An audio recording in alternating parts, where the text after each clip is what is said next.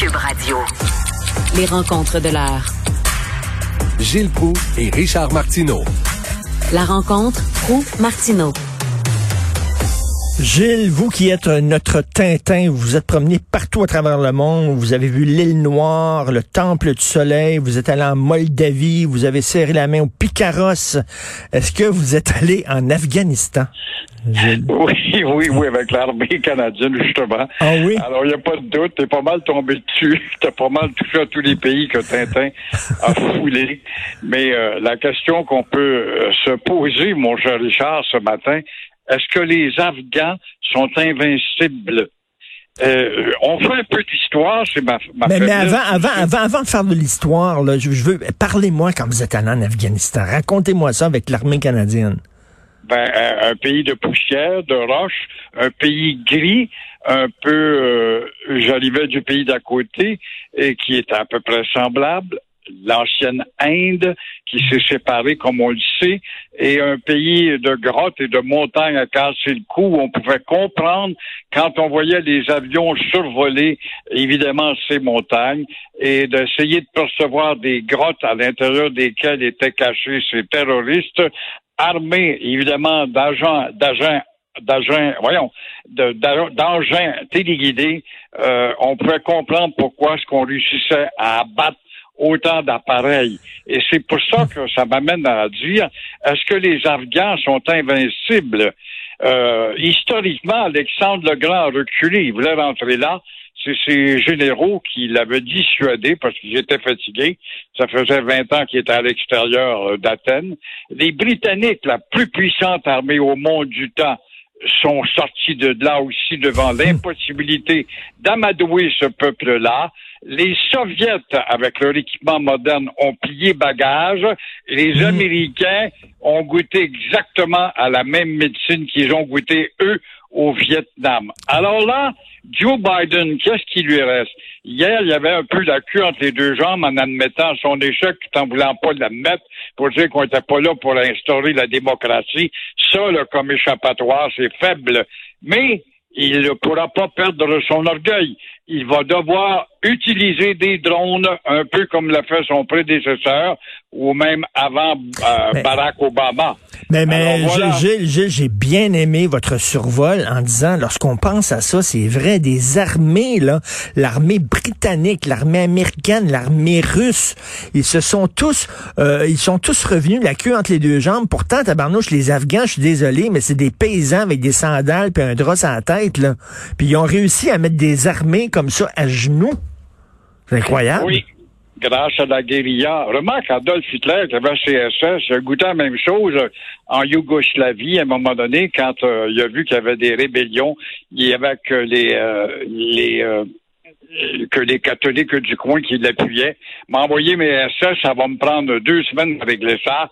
Euh, T'as affaire à des pays qui vivent dans des, cadans, des casernes et des montagnes et qui, euh, pour eux, le mode de vie primaire est institutionnalisé. Alors, pour cela, il faudrait qu'il y ait une armée de terre qui ratisse le territoire de long en large, du nord au sud, ce qu'on ne ferait pas pour des raisons de coût et de perdre des boys.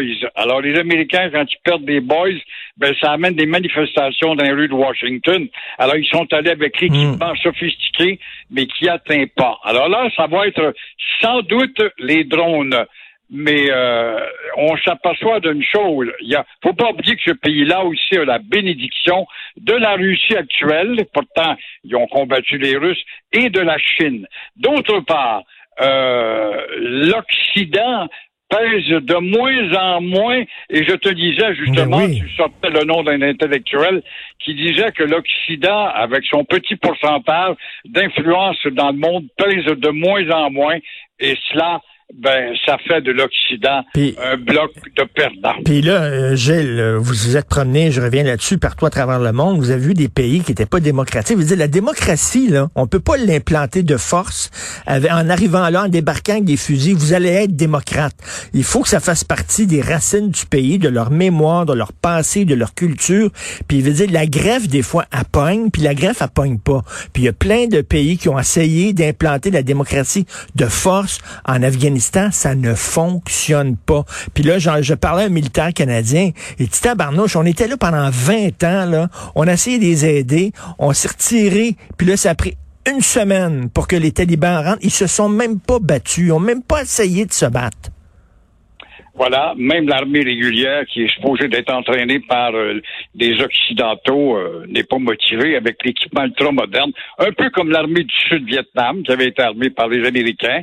Et tu dit quelque chose de très bon, c'est dans, c'est pas dans leur culture, c'est pas dans leurs racines mais pour eux autres, la démocratie, c'est un chef qui a le moindrement de panache, hmm. qui va attirer 50, 60 000 personnes sur une place publique. Ils vont dire, c'est ça, la hmm. démocratie directe.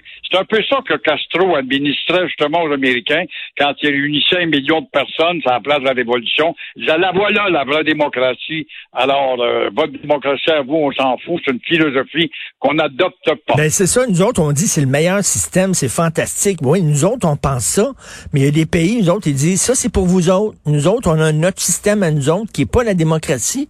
Puis essayez de nous arrêter de nous forcer ça dans la bouche. On n'en veut pas. Ben, il y a une, phrase très drôle. Vous savez une différence entre une démocratie et une médiocratie, parce que la démocratie est devenue une médiocratie, ou une différence entre une médiocratie et une dictature. C'est que dans la dictature, tu fermes ta gueule, c'est moi qui mène, puis dans la médiocratie, gueule tant que tu veux, c'est moi qui mène. Exactement.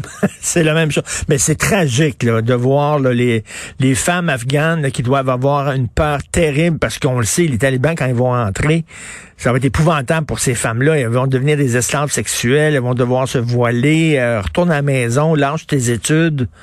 Ça va être triste. En plus d'être le plus gros exportateur de drogue au monde. Oui, exactement, tout à fait. Le plus gros exportateur de drogue. Puis avec les ventes qu'ils font, ben ils s'achètent des armes, euh, des armes sophistiquées, entre autres, pour abattre des avions. Et là, on a vu qu'Al-Qaïda sont tout contents. Ils ont applaudi parce que leurs frères talibans ont gagné. Pour eux autres, c'est une victoire. Là. On a réussi à mettre les forces alliées à genoux et l'Occident s'affaiblit. Voilà la conclusion. Tout le temps. Alors, euh, on va parler maintenant d'élections euh, fédérales.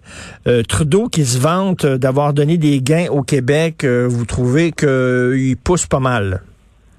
Ben, il pousse pas mal parce qu'il a beau se vanter d'avoir accordé des gains au Québec.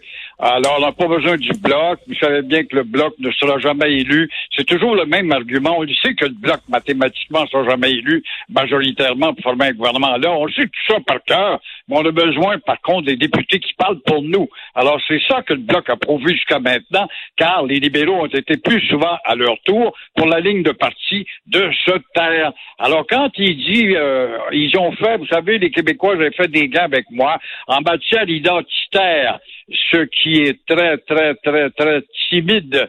Mais il oublie de dire que n'eût été du bloc que la balance du pouvoir, il pouvait le faire sauter à ces moments-là.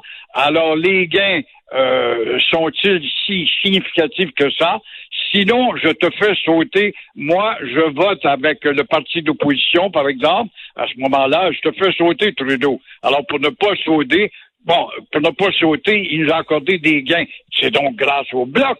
Ça, il ne l'admet pas. Alors, on pourra toujours savoir que sans euh, un gouvernement euh, majoritaire, Trudeau pourra pas euh, jouer comme ça en disant j'ai été très généreux, on n'a pas besoin du bloc. Ce n'est pas vrai. Et en terminant, selon vous, Erin O'Toole, le chef du Parti conservateur, ce qu'il devrait dire, si tu veux être candidat ou candidate pour moi, faut que tu te fasses vacciner. Sinon, tu n'auras pas ta face sur une pancarte.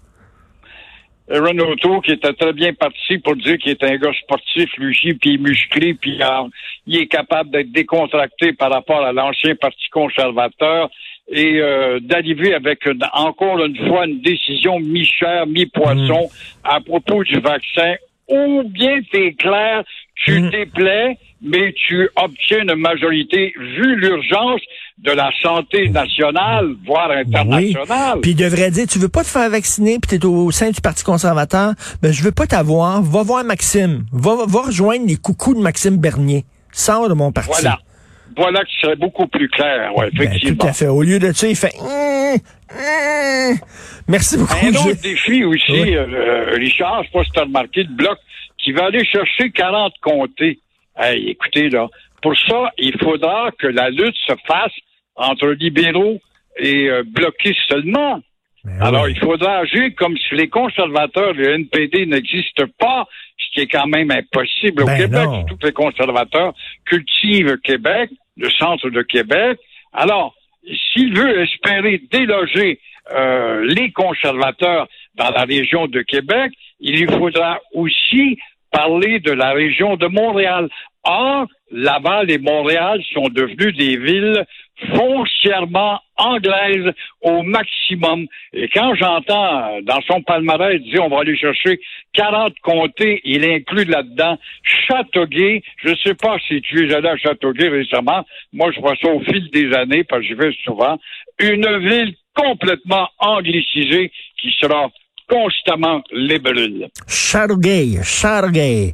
Merci beaucoup. Ce- cela dit, s'ils veulent se débarrasser des conservateurs, le Bloc, ça veut dire qu'ils vont donner la victoire à Justin, parce que le Parti conservateur est le seul parti qui peut battre Justin.